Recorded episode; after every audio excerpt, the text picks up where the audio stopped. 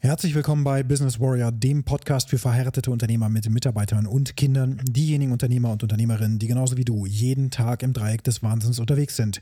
Und das heutige Thema lautet, stell dich mit dem Rücken zu den Löwen. Und warum das so wichtig ist, was es überhaupt bedeutet, das erfährst du direkt nach dem Intro. Bis gleich.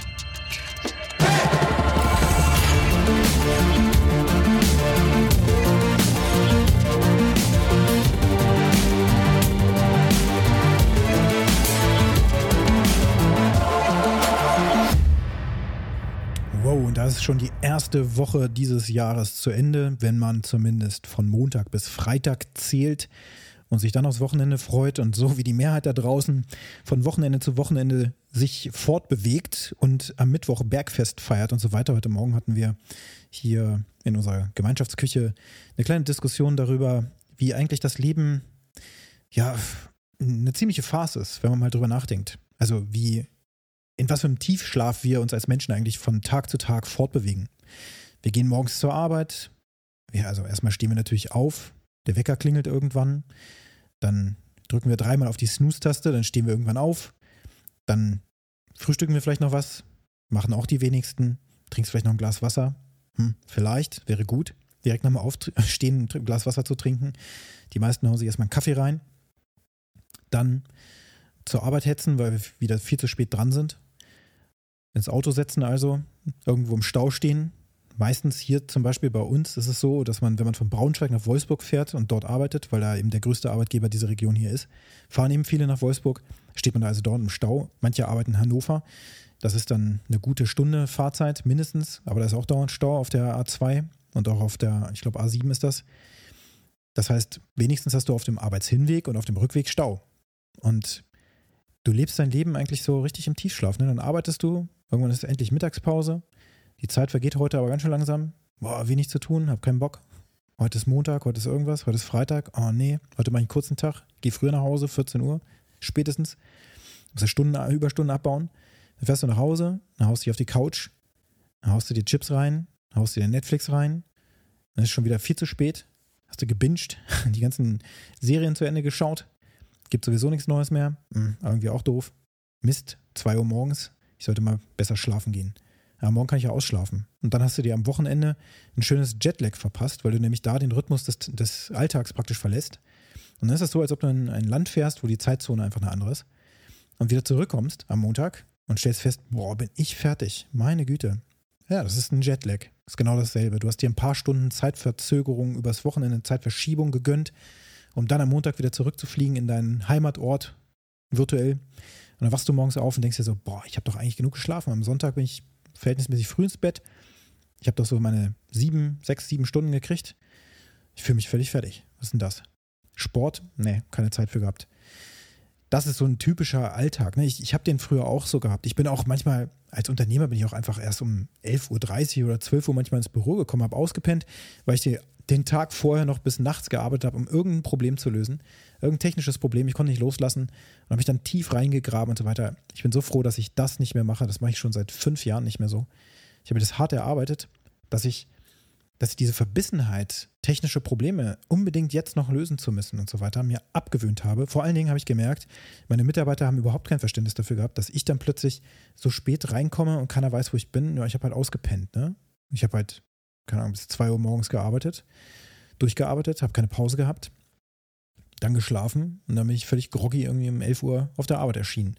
Und wenn du so ein Chef bist, dann gucken die Mitarbeiter eben auch zu dir und fragen sich, okay, was ist das denn für einer? Das habe ich irgendwann auch gemerkt. Vor allen Dingen habe ich auch gemerkt, dass mir das selbst natürlich nicht gut tut. Und das ist so der tägliche Kampf, den wir haben. Und dann haben wir den täglichen Kampf auch mit unserem Geld, ne? also mit dem Bankkonto, das, das kontinuierlich gefüllt ist. Und heute Morgen habe ich eine, eine coole Analogie nochmal gehört. Oder beziehungsweise ist mir nochmal diese Geschichte von Daniel und der Grube der Löwen eingefallen, ne? aus, aus der Bibel.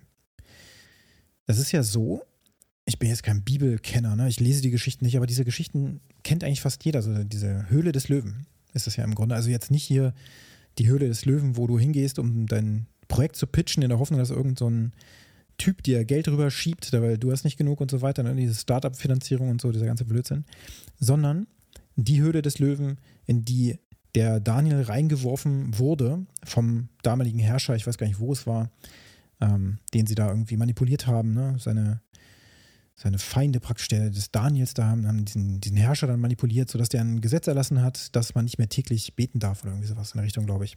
Und der Daniel war aber gottesfürchtiger Mann, der hat immer gebetet, hat daher seine Kraft gezogen, hat den, den Herrscher auch darüber beraten und er war sozusagen die rechte Hand und der Herrscher hat auch immer auf diesen Rat von dem Daniel gehört, weil der eben irgendwie ja auch Träume deuten konnte und so und damit ist er sehr gut gefahren. Und dann haben aber diese, ähm, diese Neider von dem Daniel eben ihm das nicht gegönnt und haben dann diesen Herrscher manipuliert und haben es irgendwie geschafft, dass der ein Gesetz erlässt, dass die Menschen mit dem Tod bestraft werden, die eben irgendwie besonders mit Gott in Con Connection stehen. Ja. Wie das genau alles zusammenhängt, weiß ich gar nicht. Aber am Ende des Tages führte das dazu, dass der Daniel dann eben von seinem, ja, was sein Freund, ne, der Herrscher eben, ne, mit dem er in Kontakt stand, er hat ihn dann in diese, in diese Grube geworfen zu den, zu den Löwen. Das war eben die Strafe. Und der Daniel ist ja dann, ich glaube, einen Tag später oder zumindest viele Stunden später, kamen dann diejenigen, die den Daniel dort auch sterben sehen wollten und haben ihn, haben diese Tür geöffnet zu dieser Grube und haben festgestellt, dass er noch lebt. Ja, ob diese Geschichte jetzt wahr ist oder nicht, das sei mal dahingestellt. Ich glaube da jetzt nicht dran, aber diese, diese Geschichte ist eine nette Metapher. Ist eine Metapher dafür, dass, und das hat der Daniel in der Geschichte gemacht, er hat seiner Angst den Rücken gekehrt. Er hat dann irgendwann den Fokus gewechselt. Er hat nicht mehr auf die Löwen geschaut, sondern er hat sich umgedreht und in seiner Selbstsicherheit wusste er, ist geschützt durch Gott. So sein Gefühl, so seine Wahrnehmung. Und so ist es dann für ihn ja auch gewesen in der Geschichte, denn er kam da unversehrt raus. Und das ist ein nettes Gleichnis, weil wir Menschen gerade hier in Deutschland und auch darüber haben wir heute Morgen gesprochen, sind so vernagelt. Wir sind die ganze Zeit in so einer Negativität drin. Ich finde das richtig schlimm momentan. Die Menschen draußen auf der Straße zu sehen, ziehen im Grunde die Mundwinkel nach unten. Alles ist doof. Die Politik, überall wird gewettert. Auf Social Media siehst du so viele Leute, Merkel muss weg und, und so ein Blödsinn. Und jetzt ist es nicht Merkel, jetzt ist Habeck oder Lindner oder wer auch immer. Ist doch völlig egal, wer das ist. Irgendwer muss immer weg. Aber ich selber, was ist denn mein Anteil? Was ist dein Anteil an der Situation, in der du gerade bist? Der ist viel, viel größer als der von Habeck oder irgendwas. Das sind die Spielregeln, die vorgegeben werden durch diejenigen, die eben ja da auch sich hinbegeben haben in ihrer Karriere und eben jetzt dort sitzen, wo man Spielregeln mit festlegen kann. Das können die ja nicht allein. Das sind ja keine Diktatoren. Deswegen ist es auch blödsinnig zu sagen, dass ein Einzelner weg soll oder sowas, sondern in Deutschland gibt es ja zum Glück eine Demokratie, wo eben bestimmte Dinge auch beraten werden. Ja, das ist nichts Perfektes, garantiert nicht. Aber es ist sicherlich auch nicht so einfach zu sagen, Merkel ist doof und die hat uns so viele Probleme eingebrockt und die anderen sind alle, die hat man komplett ausgeblendet. Es ist halt super einfach zu sagen, diese eine Person muss weg. Aber der Kern der ganzen Geschichte ist doch, dass das ein totales negatives Problemdenken ist. Die ganze Zeit auf dem Problem rumhampeln bedeutet auf die Löwen zu schauen. Die ganze Zeit zu schauen, was nicht funktioniert in deinem Leben, bedeutet auf die Löwen zu schauen. Dein Konto ist nicht voll genug, du verdienst nicht genug Geld, du hast nicht genug Sex, du hast nicht genug spirituelle Connection, dein Körper ist zu fett und so weiter, alles Probleme. Und irgendwie, du schaffst es auch nicht mehr, dich aufzuraffen und, und Sport zu machen, das ist einfach zu schwierig, der innere Schweinehund und so weiter und so fort. Wir sind so voll mit Negativität, unfassbar. Es gibt kaum Positivität in unserem Leben, gar nicht. Keine Anerkennung, keine Dankbarkeit, kein nichts. Und schon gar nicht, auch gerade als Unternehmer ist es wichtig, deine Mitarbeiter wertzuschätzen, echt wertzuschätzen ihnen zum Beispiel einen, einen wertschätzenden Brief zu schreiben, was ich mehrfach schon getan habe. Und damit dann auch entsprechende Reaktionen hervorgerufen habe. Also wirklich Tränen zum Teil. Also Tränen der Freude. und auch für mich hat das einen, einen ganz anderen Geschmack bekommen, als ich wirklich mich hingesetzt habe und eine halbe Stunde mir im Grunde von der Seele geschrieben habe, wie dankbar ich für meinen Softwareentwickler zum Beispiel bin, der einfach unermüdlich jeden Tag diszipliniert immer da ist, auf den ich mich blind verlassen kann. Ist ja immer alles perfekt? Auf keinen Fall. Aber ist ja immer da und ist ja verlässlich. Und wenn ich mich umdrehe, ist er dann auch noch hinter mir oder an meiner Seite? Ja. Und das ist mir klar geworden. Ne? Und dann habe ich ihm einen Dankbarkeitsbrief geschrieben. Zum Beispiel. Das ist nur ein Beispiel von vielen. Meine Frau auch. Man darf es nicht übertreiben, logischerweise. Jetzt nicht jeden Tag irgendwie jemandem oder derselben Person einen Dankbarkeitsbrief schreiben. Aber hast du das schon mal in Erwägung gezogen? Weil du änderst dadurch deinen Fokus. Du änderst deinen Fokus darauf, auf die Dinge, die funktionieren für die du wirklich dankbar bist. Und das können auch, das müssen keine großen Dinge sein, das können auch kleine Dinge sein. Du kannst auch dir selbst einen solchen Brief schreiben, tatsächlich, hat auch eine Wirkung. Und zwar dafür, was du alles jeden Tag reißt, was du schaffst, dass du morgens aufstehst und immer wieder alles gibst in deinem Unternehmen und dass du bereit bist, Dinge zu erdulden und zu tun, die sonst da draußen noch auch kaum noch einer macht. Unternehmer sind doch die krassesten Typen überhaupt, tragen die gesamte Verantwortung und leiden auch in vielen Fällen unter der politischen Entscheidung natürlich, ähm, die in viel, vielerlei Hinsicht das Leben eines Unternehmens, Unternehmers in Deutschland durchaus sehr, sehr schwer macht im Vergleich auch zu anderen Ländern, zum Beispiel den USA, mit denen ich ja auch in Kontakt stehe. Das ist viel, viel einfacher, Hire and Fire zu betreiben. Und das ist manchmal eben auch sehr gut, weil es wäre gut, das zu tun. In anderen Fällen sicherlich nicht. Aber was mir heute auch klar geworden ist, auch darüber habe ich nochmal nachgedacht, die gestrige Episode ging ja darum, dass mein Steuerberater von heute auf morgen gesagt hat, hey, ich muss das Mandat leider niederlegen. Da fiel mir heute ein, ist das überhaupt möglich? Hat er nicht eine Kündigungsfrist? Tatsächlich nein. Paragraph 627 BGB sagt uns in einem besonderen Vertrauensverhältnis, einer Dienstleistungszusammenarbeit oder so ähnlich, ist es so, dass beide Seiten, also du und auch dein Steuerberater, in diesem Fall ein Anwalt sicherlich auch, sofort und ohne Angabe von Gründen kündigen kann und die Zusammenarbeit beenden kann. Das kann er, das kannst du. Oh, das, müsstest, das müsste man mal vorher wissen. Dann würden wir dafür sorgen, dass wir eben diese steuerrelevanten Daten und so weiter sehr viel besser in unserer Hand haben, oder? Dann würde es nämlich bedeuten, dass wir jederzeit damit rechnen können müssen, dass der um die Ecke kommt und sagt, ne, da habe ich keine Lust mehr drauf. Oder gar nichts dazu sagt. Einfach dir schreibt, so wie es mir passiert ist, um 7.48 Uhr an einem Tag in diesem Jahr, dass die Zusammenarbeit jetzt beendet ist. Und was passiert, wenn du das kurz vor Abgabe deines Jahresabschlusses erlebst? Hm, das ist für mich eine ganz neue Situation, eine ganz neue Erkenntnis. Aber zurück zum Thema. Wir wollen die Aufmerksamkeit nicht auf die Löwen, auf die Gefahr richten, die uns Sorgen bereitet. Und wir versuchen gegen die Löwen zu kämpfen, vor allen Dingen am besten auch noch. Gegen das, was, was wir was wir glauben, bekämpfen zu müssen, müssen wir eigentlich uns umdrehen und selbstbewusst den Rücken zuwenden und dann nach vorne gehen. Nach vorne gehen in die Richtung, in die wir wollen und mit der Vergangenheit abschließen, gegen die wir die ganze Zeit kämpfen wollen. Vielleicht hast du Schulden in deinem Leben und versuchst die händeringend abzuarbeiten. Und du siehst diesen Schuldenberg, noch 100.000 Euro abzubezahlen. Vielleicht sind es auch noch viel, viel mehr. Und du guckst immer darauf, wie groß dieser Schuldenberg ist und dass die Bank das Geld von dir abzieht und merkst gar nicht, dass du die ganze Zeit deine Aufmerksamkeit auf Dinge richtest, die dieses Problem vergrößern für dich. Und der Trick wäre, genauso wie Daniel das gemacht hat, in dieser, in dieser Parabel, so nenne ich das jetzt mal in meinen Worten, dass in dem Moment Selbstvertrauen kommt oder das Vertrauen auch in eine höhere Kraft, die dich leitet, die dich stärkt und dass du dich umdrehst und dass du weißt, du bist geschützt und du gehst vorweg. Und das ist in diesem Land eben auch so. Wir sind hier geschützt, wir fallen nicht tief. Das passiert hier einfach nicht. Hier in Deutschland sind wir wirklich, wirklich gut aufgestellt. Du magst das anders sehen gerade. Du magst es anders sehen und vielleicht triggert dich das sogar. Aber es ist einfach so. Wir haben hier eine Krankenversicherung oder eine Kranken, ein System, wie heißt das noch gleich? Habe ich tatsächlich jetzt vergessen. Ein entsprechendes System, was uns absichert, wenn wir krank sind, wenn wir arbeitslos werden und so weiter und so fort. Das gilt zum Teil für Unternehmer nicht, wenn du selbstständig bist, natürlich. Also da bist du nicht genauso abgesichert wie zum Beispiel ein Arbeitnehmer, ein Angestellter. Das ist vollkommen klar. Aber auch da passiert dir nichts Großes, nichts Schlimmes.